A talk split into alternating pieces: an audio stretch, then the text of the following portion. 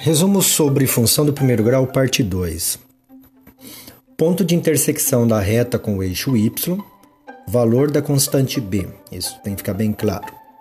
Ponto de intersecção da reta com o eixo x é o valor da incógnita que iremos utilizar na fórmula x igual menos b sobre a, ou seja, x igual a menos b dividido por a. O B nós já encontramos quando o gráfico cortou o eixo Y. O A é o que nós vamos buscar. Lembrando que B e A são constantes, tá? X e Y são as nossas incógnitas.